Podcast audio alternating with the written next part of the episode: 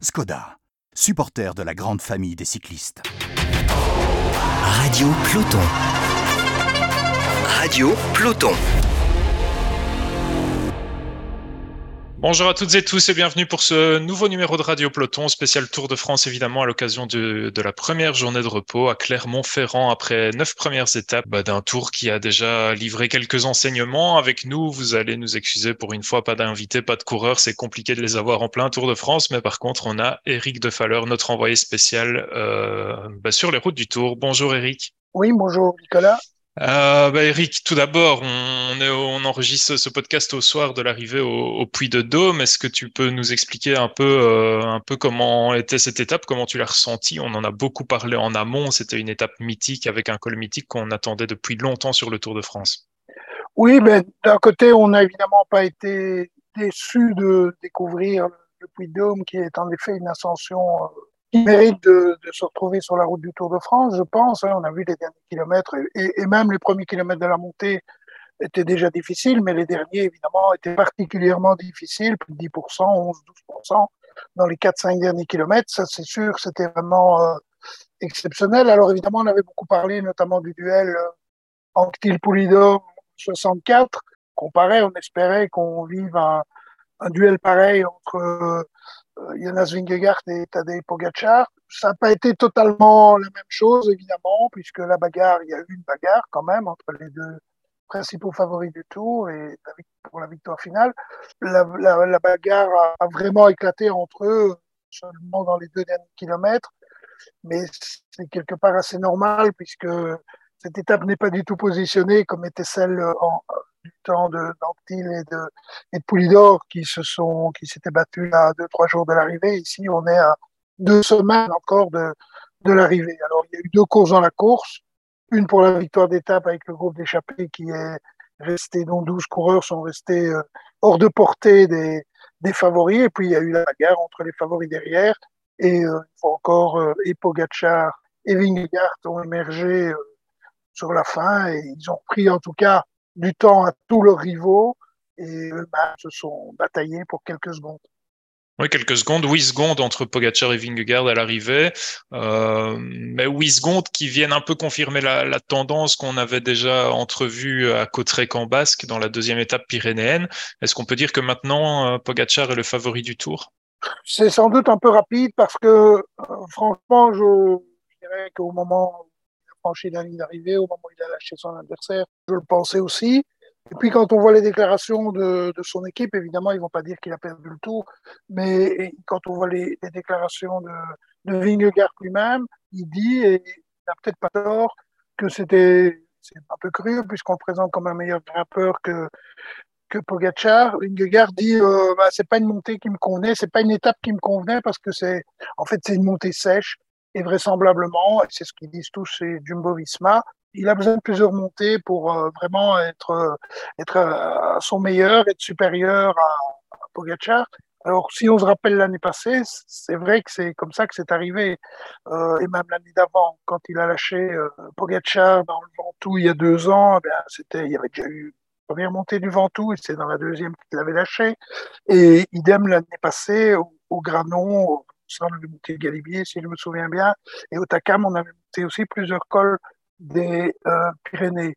Bon, il y a quelques jours, il y avait eu aussi plusieurs cols et là, il n'avait pas lâché, euh, au contraire, Pogacar. Donc, je, je, pense quand même que ce qu'il dit est à moitié vrai. Et puis, je pense aussi qu'il y a quelque chose qui va peut-être jouer en sa faveur. C'est quand même la chaleur, et c'est peut-être aussi un peu l'altitude dans certaines étapes. Tu, tu l'as dit, hein, il y a cette étape du Tourmalet où on a vraiment vu Jumbo euh, préparer un gros coup, euh, ce qui n'avait pas forcément été le cas la veille. On a l'impression que la veille, Vingegaard euh, prend du temps à Pogacar un petit peu à l'instinct, sans, vraiment avoir prémédité la chose.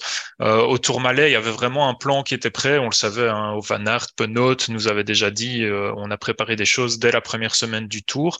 Et finalement, ce coup tactique a un peu échoué au Tourmalet. On a bien compris ce qu'il voulait faire, hein, que, que Vingegaard lâche Pogacar dans le Tourmalet, retrouver Van Aert, potentiellement prendre beaucoup de temps, peut-être assommer le Tour. Et finalement, on se rend compte que, que ça va être beaucoup plus serré qu'on qu pouvait le penser. Oui, parce que Pogacar, à la fois, est un super champion et donc il est déjà en forme, malgré une préparation euh, tronqué. Alors, ou bien l'année passée, il s'était absolument préparé, ce qui est possible, parce que je pense que l'année passée, il a dû imaginer qu'il n'avait qu'à apparaître pour remporter un troisième Tour de France et il avait peut-être été le premier surpris. Ou, lui son équipe, sans doute, c'était un peu en vérificoter les pinceaux dans la préparation. Ils avaient aussi eu quand même des problèmes avec plusieurs équipiers euh, malades ou blessés qui avaient dû quitter le tour euh, avec Covid, etc.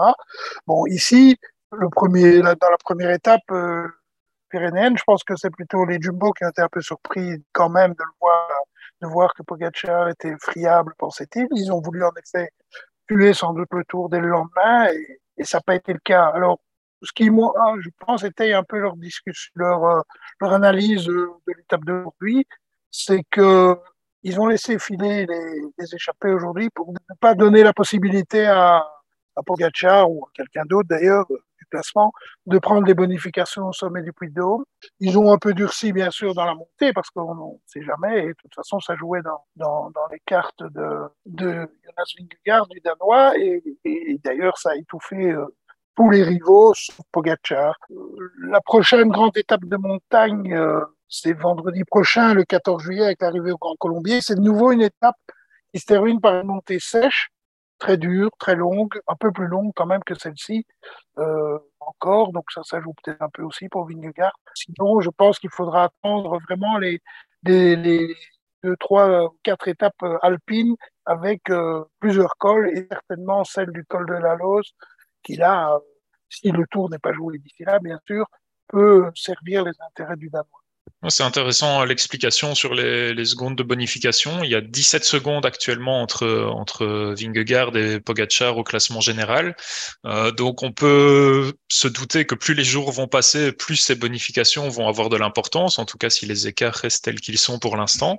Ça veut dire qu'on s'attend dans les Alpes à de nouveau avoir des, des, échappées au long cours parce que finalement Jumbo a peu d'intérêt à mettre en jeu euh, ces bonifications.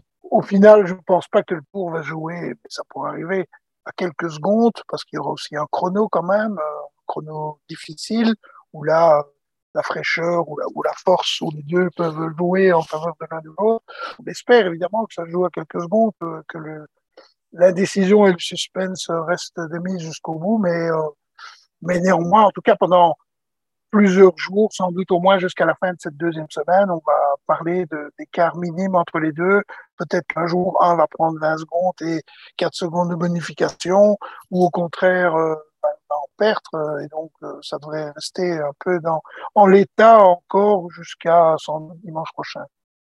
Un petit mot sur un, autre prétendant qu'on a vu très à son avantage aujourd'hui, c'est Tom Pitcock, hein, qui fait peut-être sa meilleure journée sur le tour, si on exclut bien sûr sa, victoire à l'Alpe d'Huez, mais en tout cas sa meilleure journée sur le tour parmi les favoris en montagne. Euh, aujourd'hui, il tient vraiment une référence. Il fait quatrième à l'arrivée, si on exclut tous les échappés. Donc, il, il, Pogacar, Vingegaard et Simon Yates le devancent, mais il devance Carlos Rodriguez, Adam Yates, Jay Hindley. Euh, voilà, Tom Pitcock, il, il a vraiment euh, cette envie de se tester au classement général. Et aujourd'hui, il, il s'est peut-être prouvé qu'il était un futur candidat au podium, au moins, sur le tour.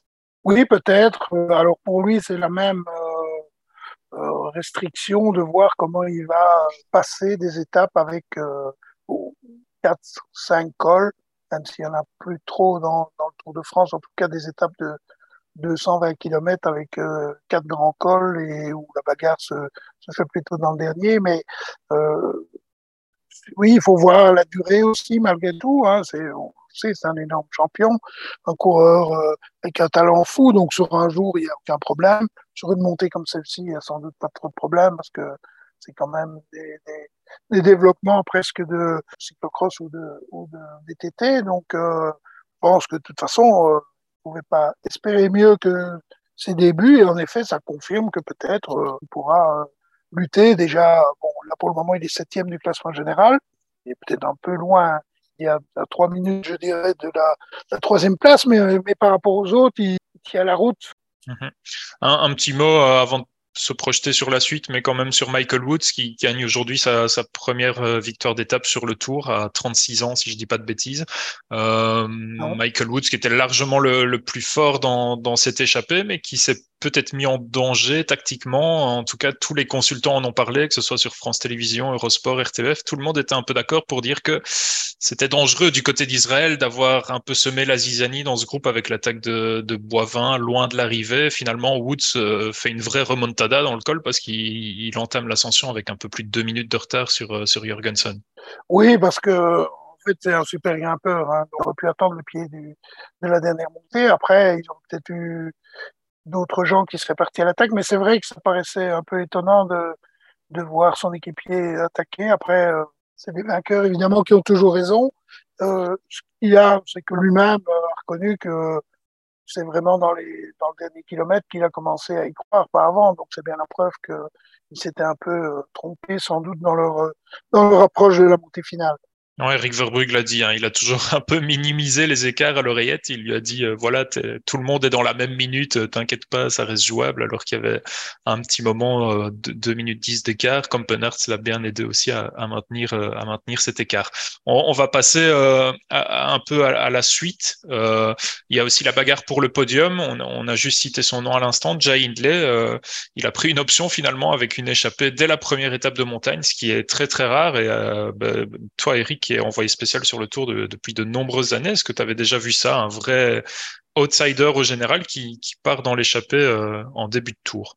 Non, c'était plutôt des coureurs qui étaient peut-être moins cités au début parce que, en effet, tout le monde s'est focalisé sur le duel. C'est la preuve, euh, c'est ce qui arrive et c'est ce qui va rester vraisemblablement le plus longtemps euh, sur ce tour. C'est la bagarre entre les deux premiers, mais on, citait avec Carapace, avec Mass, avec quelques autres, avec peut-être euh, un des deux Yates et encore, euh, on parlait de Lambda ou Goudu, des, coureurs qui aujourd'hui sont plutôt euh, bien lâchés ou qui ont perdu quand même déjà beaucoup de temps. oui, il a pris un avantage, sinon les autres années, en effet, c'était des coureurs qui se révélaient et qui tenaient souvent, parfois, mais là, c'est il y a plus longtemps, mais on a eu des révélations avec Capucci ou des choses comme des, coureurs comme eux. Euh, C'était là il y, a, il y, a, 30 ans, mais des coureurs qui les premiers jours prenaient de l'avance et puis les favoris étaient parfois surpris de devoir cravacher pendant 15 étapes pour revenir euh, et pour le déborder dans le dernier chrono ou l'avant-dernière étape. Et attention, moi je pense que il va encore se passer beaucoup de choses dans les, les 12 dernières étapes. Je l'attendais mieux, par exemple, aujourd'hui. Il est comme pur grimpeur. Il ne perd pas trop de temps non plus. Hein. Il a mhm. maintenu le, la distance par rapport, pas, encore une fois, pas aux deux premiers, mais à, à, ceux qui sont ses rivaux.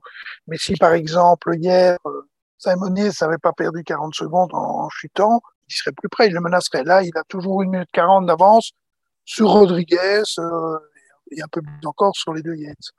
Carlos Rodriguez aussi une des révélations. On l'avait déjà vu à la Vuelta l'année passée, euh, où il avait terminé très bien au classement général. J'ai plus son sa place finale en tête. Je vérifie ça tout de suite. Euh, il a terminé septième de la Vuelta alors qu'il a quand même terminé la dernière, la troisième semaine de mémoire euh, avec euh, des bandages sur tout le corps après une, Ou deux, une, Ou deux, sévères chutes. Donc ici, il est vraiment en train de confirmer. Et si lui, il évite tous les pépins, ce serait pas surprenant de, de le retrouver dans, dans, le top 5, voire peut-être sur le podium final. Et euh, pour la bonne information, l'information du jour côté Mercato, c'est d'ailleurs qu'il va rejoindre a priori l'équipe Movistar la, la, saison prochaine.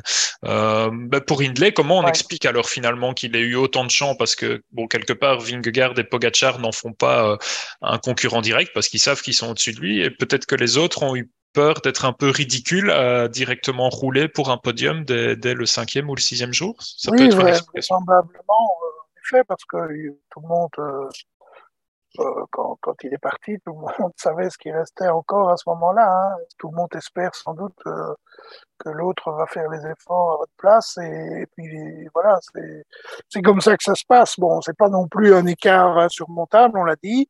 Euh, il a surtout confirmé, il a, il a un peu perdu les autres jours, les jours suivants. Mais là, on va voir comment sur la longueur. Bon, il avait montré au Giro forcément euh, deux fois au Giro. Il a quand même terminé deuxième aussi. Euh, en 2020. Deux ans avant sa victoire, oui. Donc il y a trois ans. Et il a fini deuxième à quelques secondes de la victoire.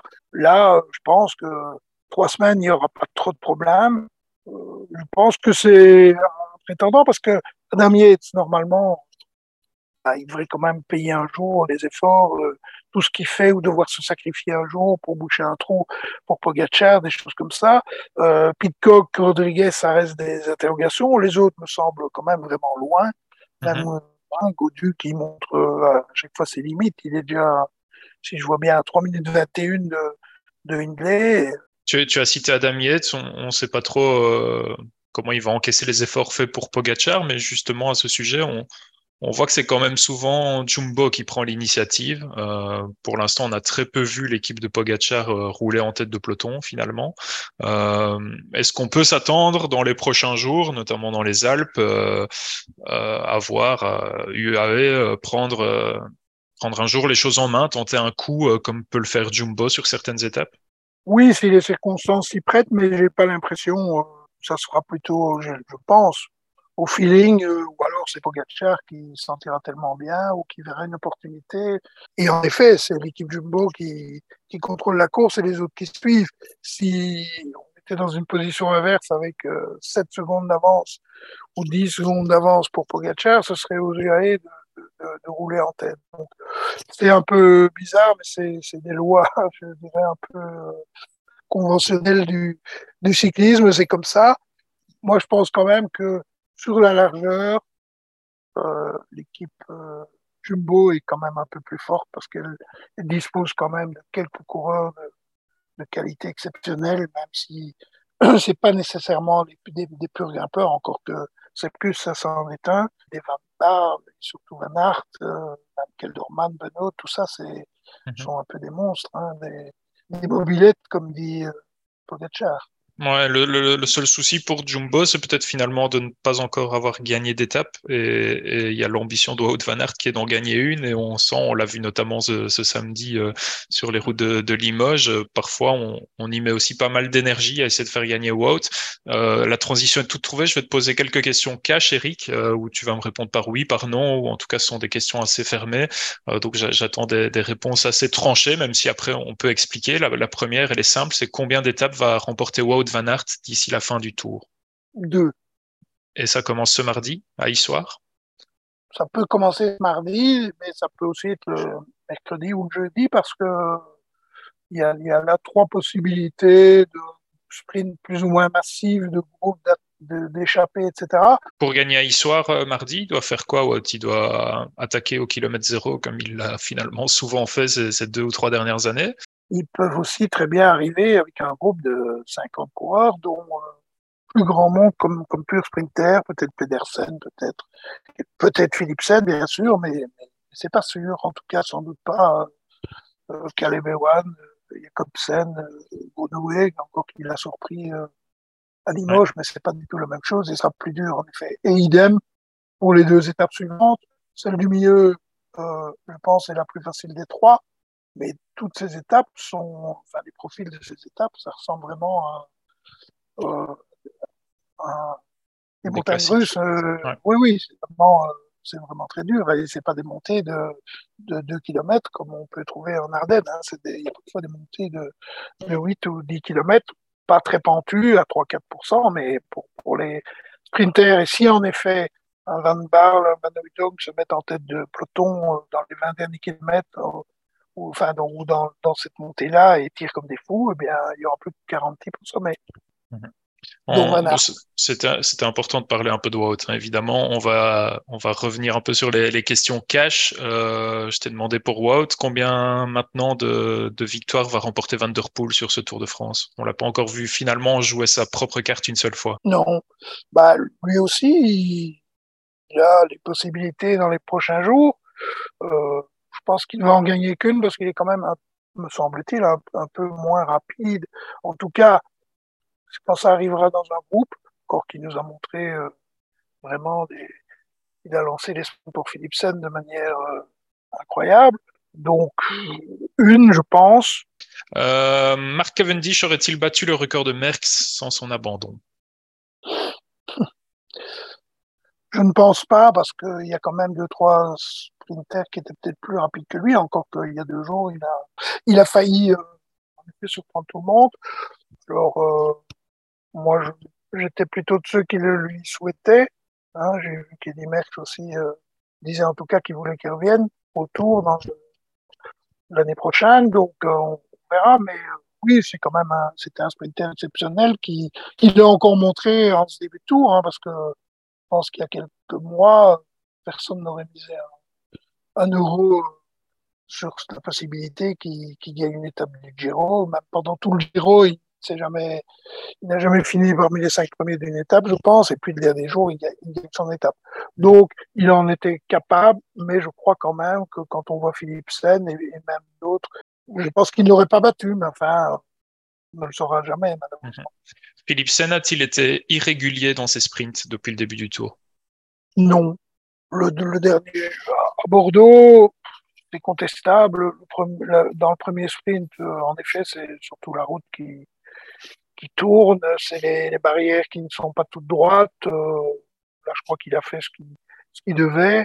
Euh, sur le circuit, c'est pas lui qui rend la course la plus dangereuse. C'est encore une fois le circuit en lui-même parce que c'est un truc très particulier avec des, des courbes très très larges, peut-être même un macadam spécial non, destiné aux courses automobiles sur lequel il y avait peut-être de la gomme.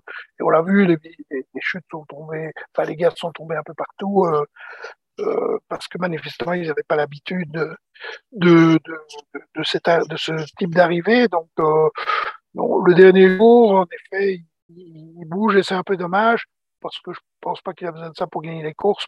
Est-ce qu'il va encore être, enfin, est-ce qu'il va être battu au sprint d'ici la fin du tour? Parce que voilà, Limoges, c'était quand même un sprint plutôt pour puncher, en tout cas, un, pas, pas, le vrai sprint massif avec une, une arrivée à 70 ou 80 km heure. Est-ce que, est-ce que Philipsen va, va être battu au sprint d'ici la fin du tour? Bah, Vraisemblablement oui, malgré tout, parce que dé, déjà le, le, record de sprint gagné sur un seul tour, c'est 6 par Mark Cavendish, je crois, en 2009, de mémoire. Il en reste maintenant, je crois, 4. Donc ce serait déjà exceptionnel parce que s'ils gagnent tous, euh, il va, il va en effet battre ce record. Et ça, ce serait quand même un peu fou, mais c'est sûr, il est actuellement le meilleur, ou en tout cas celui qui est le plus en confiance. Il est excessivement rapide, excessivement fort.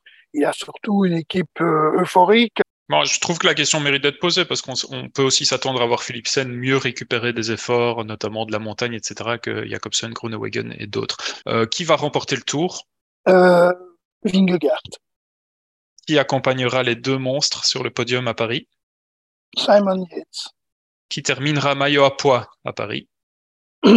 Euh, Nelson Paules. Qui va s'imposer à Issoire ce mardi dans une étape promise aux baroudeurs Wout van Aert. Et enfin, quel Belge va nous surprendre dans cette deuxième semaine de course? On parle juste de la deuxième semaine pour l'instant parce qu'on fera un nouveau podcast lundi prochain. Euh, Peut-être Philipsen en, en gagnant une ou deux étapes. Eh bien, merci Eric de Faller pour, euh, pour ce podcast. On se retrouve lundi prochain pour la deuxième journée de repos. Radio Peloton. Skoda, supporter de la grande famille des cyclistes.